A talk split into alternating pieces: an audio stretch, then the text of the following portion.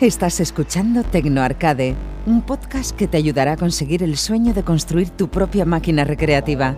Quédate conmigo y descubrirás cómo conseguirla.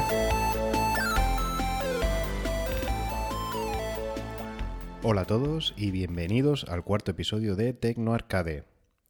En el episodio de hoy voy a hablaros de las herramientas necesarias para construir vuestra máquina arcade. Es muy importante saber qué herramientas se necesitan y el coste que tienen para valorar el coste real que tiene hacerse una de estas máquinas. Intentaré realizar una clasificación de las que son imprescindibles, las que son recomendadas y las que son opcionales.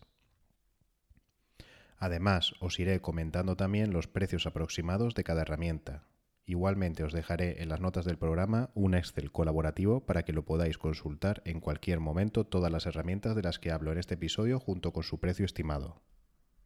El primer punto que os quiero comentar es sobre la seguridad. Es un punto que la mayoría de gente se pasa por alto y bajo mi punto de vista es uno de los más importantes. En la construcción de la máquina arcade se suelen realizar cortes en la madera, se hacen múltiples agujeros, en algunos casos se suele pintar, en algunos casos se suele utilizar un soldador. En fin, muchas herramientas que pueden presentar algunos pequeños riesgos de los que hay que protegerse. La primera herramienta sobre seguridad que voy a hablaros son las gafas que os van a proteger de cualquier polvo o viruta que pueda saltar a los ojos. Existen múltiples tipos de gafas para protegerte. Las hay que son completamente cerradas y las hay abiertas.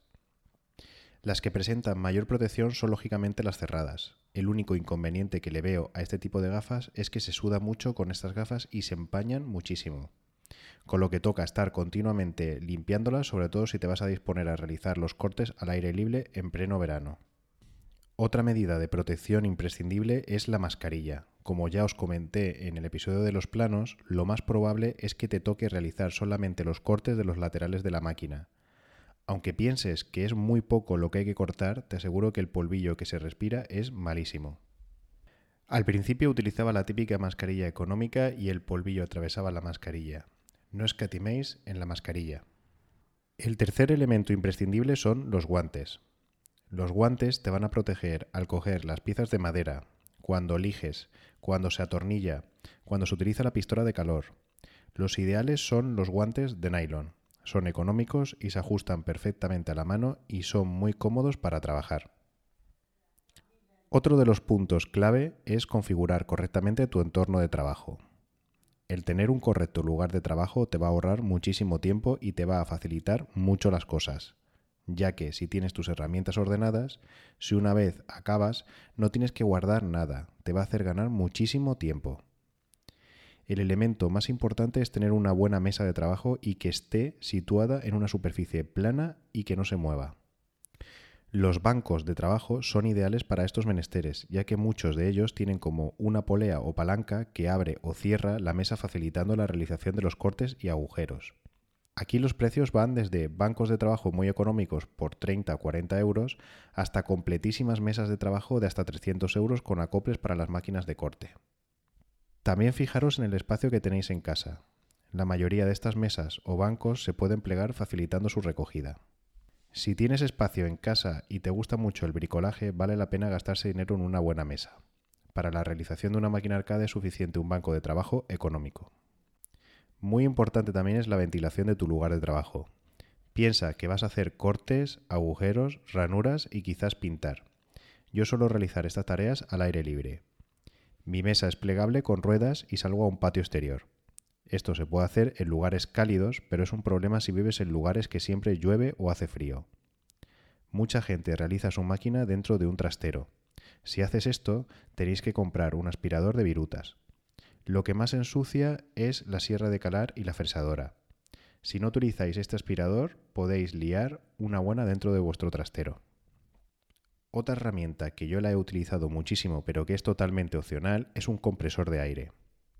Lo utilizo muchísimo para múltiples cosas, por ejemplo, para limpiar todas las herramientas de virutas de madera.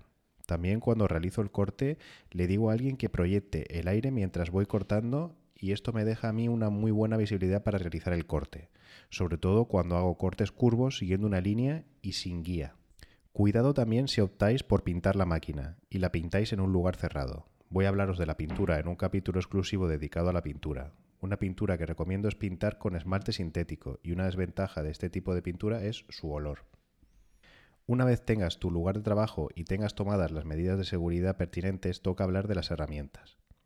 Una de las herramientas que no se le presta atención son los sargentos o mordazas para sujetar las maderas.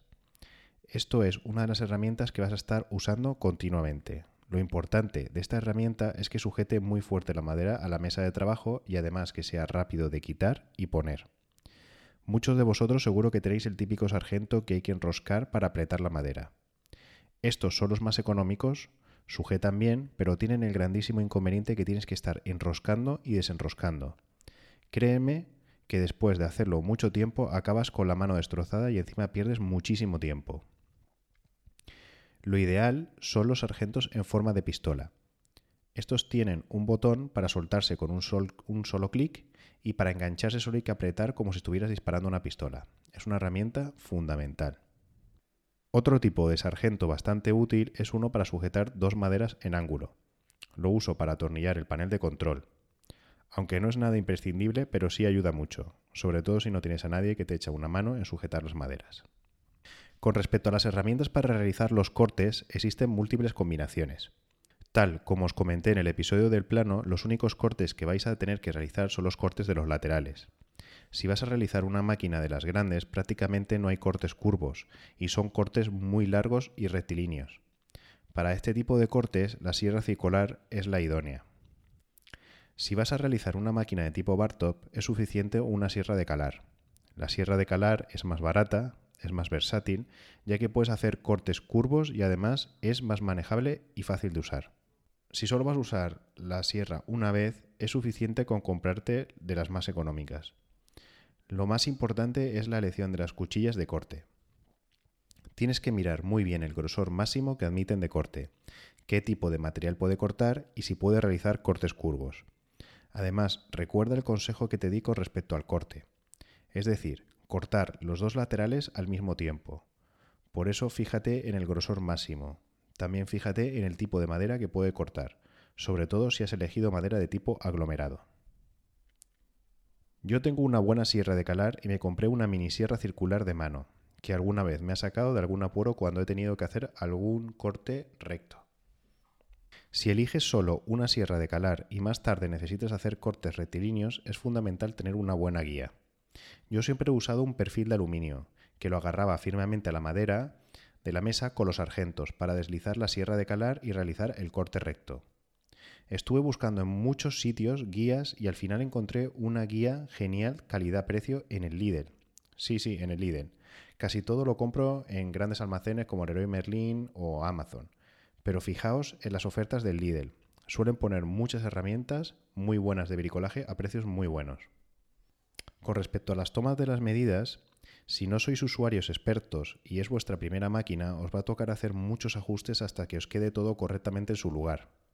Para ello vas a necesitar una regla larga, preferiblemente de aluminio y flexible, una serie de lápices para marcar la madera, un nivel y por último un transportador de ángulos. Es otra de las herramientas olvidadas, pero la verdad es que es muy útil a la hora de marcar los ángulos de las maderas.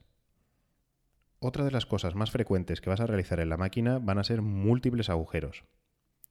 Agujeros de ventilación, agujeros para los altavoces, agujeros para los botones y palancas, agujeros para interruptores, Aquí sí que recomiendo un taladro con bastante potencia, mínimo con 500 vatios de potencia. Si tienes más, mejor. Sobre todo si vas a hacer muchos agujeros decorativos, como por ejemplo el típico marcianito hecho con múltiples agujeros o agujeros decorativos en los altavoces. Además de realizar agujeros, te va a tocar atornillar mucho si eliges las uniones de las maderas utilizando listones. Puedes optar por un taladro y un atornillador, o mejor aún, un taladro atornillador, y que además sea potente y además inalámbrico. Yo es el que uso y estoy encantado. Además, a este taladro atornillador lo vas a usar en tareas domésticas. Para mí es una compra recomendada. Para los agujeros de sonido de diferentes grosores se suele utilizar brocas de pala de diferentes diámetros. Para los agujeros de los botones, brocas bimetal. Para la unión de las maderas también se utiliza mucho la punta de avellanado, que esto te permite poner el tornillo al ras de la madera. Para realizar las ranuras en la máquina arcade, la fresadora es la herramienta estrella. Esta herramienta es de las más caras del repertorio de herramientas, pero personalmente es muy recomendable. Esta herramienta te permite realizar cualquier tipo de ranura, por ejemplo, para poder encajar el cristal del becel o de la marquesina. De esta forma te evitas tener que hacer algún mecanismo para sujetar o sostener estos cristales o metacrilatos. También sirve para dar el ángulo de 45 grados a diversas piezas rectangulares. Por ejemplo, a la tapa superior le puedes dar ese corte a 45 grados para que quede perfectamente la unión con la tapa trasera. O para hacer el ángulo de 45 grados con la parte superior del panel de control y así quedar al ras con el cristal del bezel. También es la herramienta ideal para hacer las ranuras en los laterales para encajar la goma de T-molding. Es una herramienta difícil de usar, hay que practicar bastante antes de aventurarte a hacer ranuras, pero una vez sabes ajustarla y utilizarla, es coser y cantar hacer este tipo de ranuras.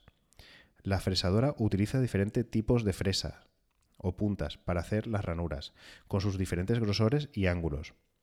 Una de estas fresas muy específica es la que se usa para hacer el T-molding. Con respecto al lijado del mueble, si no vas a comprar maderas con melanina de algún color y vas a comprar maderas en bruto para luego pintarlas, vas a necesitar realizar diversos lijados. Para ello, una herramienta recomendable es una lijadora osciladora. Esto te va a ahorrar muchísimo tiempo y además te va a dejar la superficie sin irregularidades. Elige una lijadora pequeña y manejable, ya que las piezas no son de un tamaño considerable. Tampoco necesitas gran potencia para esta máquina. También puedes comprar un taco tradicional y acoplarle lijas. Es una solución más económica, pero es más trabajosa y puede dejar irregularidades al hacer presión con las manos. Otra herramienta que es totalmente opcional es una Dremel. La verdad que esta herramienta es muy versátil y me ha sacado muchas veces de algún apuro. Por ejemplo, cuando pintes maderas que ya tienen agujeros, se puede derramar la pintura en la superficie del agujero. Una vez seca, se pone durísima y es muy difícil de quitar. Con la Dremel y sus múltiples puntas y adaptadores puedes lijar esos pequeños recovecos. Esto también lo puedes hacer por medio de limas, pero te va a llevar una eternidad y muchísimo esfuerzo. Con respecto a la pintura, voy a hablar de la pintura en un capítulo exclusivo. Se necesitan las típicas herramientas que se suelen utilizar para realizar el pintado. Cubeta, guantes de látex, desechables, rodillo de espuma y las herramientas de lijado que he comentado anteriormente. Aquí es importante el lugar de trabajo, es necesario tener espacio para colocar las piezas una vez pintadas y además ser un lugar bastante ventilado. Con respecto al apartado eléctrico, la herramienta fundamental es un soldador de estaño. Perderle miedo al soldador. Es fácil de manejar con un poco de práctica. Yo nunca lo había usado y con un poco de pericia y unos vídeos de YouTube puedes aprender a utilizarlo para lo necesario para realizar el apartado eléctrico de la máquina arcade. Además, créeme que lo usarás algún día en casa y lo amortizas más que de sobra. Por ejemplo, se me pelaron los cables del adaptador del robot aspirador Rumba y lo pude arreglar con el soldador ahorrándome casi 60 euros. El soldador lo utilizo para hacerme a medida las tiras de LED de la marquesina. Es mucho más barato comprar los rollos de tiras de LED y tú cortarte a medida las tiras que necesites y soldarle los cables. En breve subiré un vídeo tutorial mostrando cómo sueldo la tira de LED. Otro uso que le he dado al soldador es para soldar los cables de la regleta al interruptor de la corriente. También he utilizado el soldador para las conexiones de los cables del altavoz. Podría sustituir el uso del soldador usando conectores Faston, en ese caso te va a tocar crimpar esos Faston al cable. Para esto yo uso una crimpadora especial además de un pelacables que te va a facilitar mucho el trabajo. Otro elemento opcional es el multímetro. Es muy útil para comprobar el cableado tanto de los botones como de la corriente. Para el pegado de las artes, una herramienta muy útil es la pistola de calor o decapadora. Esta pistola es ideal para moldear los vinilos. Es decir, aplicando calor puedes hacer manejable el vinilo y poder doblarlo y pegarlo con más facilidad. También es una herramienta ideal si te quieres animar a doblar el metacrilato. De esto hablaré en el episodio dedicado exclusivo al panel de control. Salvo alguna herramienta específica como la fresadora, la decapadora o las relacionadas con el lijado y pintura, que son opcionales o incluso no necesarias, si utilizas madera con melanina, la mayoría de las herramientas son de uso general y seguro que más de una vez las tendrás que usar en casa. Por eso, las herramientas las veo como una inversión y no lo cuento como un gasto relacionado con la máquina. En mi caso, cuando empecé con todo esto no tenía ni un taladro decente y el gasto fue muy grande inicialmente, pero a la larga está más que amortizado. Cada vez que hay que hacer algo en casa es una maravilla disponer de todas estas herramientas y las pequeñas chapuzas en casa se convierten en trabajos perfectamente realizados. En las notas del programa os he dejado un pequeño mapa mental con la estructura de todas las herramientas de las que he hablado. Además, os he compartido un Excel con las herramientas que he comprado y con el precio para que hagáis vuestras propias estimaciones. Bueno, esto ha sido todo por hoy. Muchas gracias por estar aquí en mi nueva plataforma y nos vemos en el próximo episodio. Hasta pronto. Si quieres ponerte en contacto conmigo, lo puedes hacer mandando un email a podcast.tecnoarcade.com, desde Twitter en arroba tecnoarcade